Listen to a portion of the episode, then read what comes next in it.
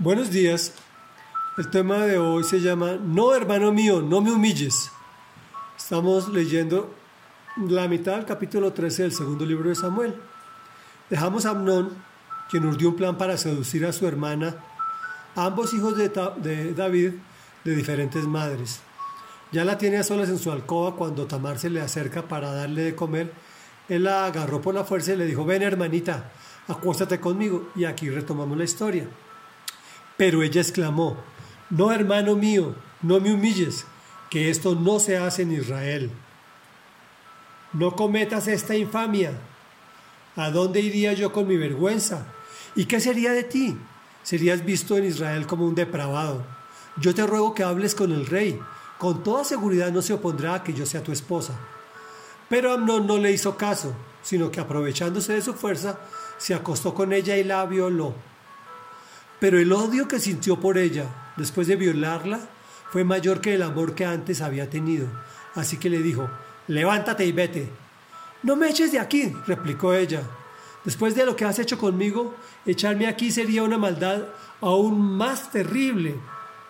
Pero él no le hizo caso, sino que llamó a su criado y le ordenó, echa de aquí a esta mujer y cierra la puerta. Así que el criado la echó de la casa y luego cerró bien la puerta. Tamar llevaba puesta una túnica muy elegante, pues así se vestían las princesas vírgenes. Al salir, se echó ceniza en la cabeza, se rasgó la túnica y llevándose las manos a la cabeza, se fue por el camino llorando a gritos. Entonces su hermano Absalón le dijo, ¿Así que tu hermano Amnón ha estado contigo? Pues bien, hermana mía, cálmate y no digas nada. Toma en cuenta que es tu hermano. Desolada Tamar se quedó a vivir en casa de su hermano Absalón. El rey David al enterarse de todo lo que había pasado se enfureció. Absalón por su parte no le dirigía la palabra a Amnón, pues lo odiaba por haber violado a su hermana Tamar. Reflexión. Tamar trata de hacer reaccionar a su hermano. Le pide que la respete, que lo que va a hacer está prohibido por la ley israelita, que sería visto como un depravado e infame, y que está dispuesta a casarse, eso sí con la autorización de su padre. Analicemos la calidad del niño, la viola y después la desprecia y encima la humilla. Echa de aquí esta mujer y cierra la puerta.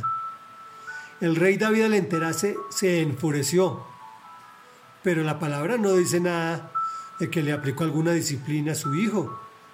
Aquí encontramos el porqué de sus hijos actúan de esa forma si no castigas a tu hijo cuando hace algo reprochable, le estás gritando en su propia casa que no lo amas. Por eso el Señor es claro cuando dice que disciplina a los que ama y azota a todo aquel que recibe como hijo. Tamar llega a su casa, cuenta lo sucedido a su hermano de padre y madre Absalón, y este dice, así que tu hermano Amnón, ajá, y comienza a fraguarse la venganza. Oremos.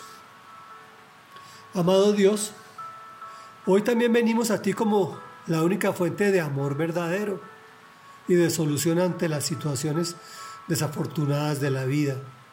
Cuando nos explotan problemas que vienen como consecuencia de acciones del pasado o como simples accidentes o porque temimos disciplinar a nuestros hijos. Enséñanos a detener esa cascada de infortunio y actuar con sabiduría, de forma que te agrade con nosotros y cambies de parecer. Hoy nuevamente en el nombre que es sobre todo nombre, rompemos toda cadena de iniquidad y declaramos libre a nuestra descendencia para que se relacione íntima y personalmente contigo, para que tengan una vida plena de ti, amado Señor y Dios. Te hemos orado en el nombre de quien entregó su vida por nosotros, nuestro amado Señor Jesús. Amén y amén.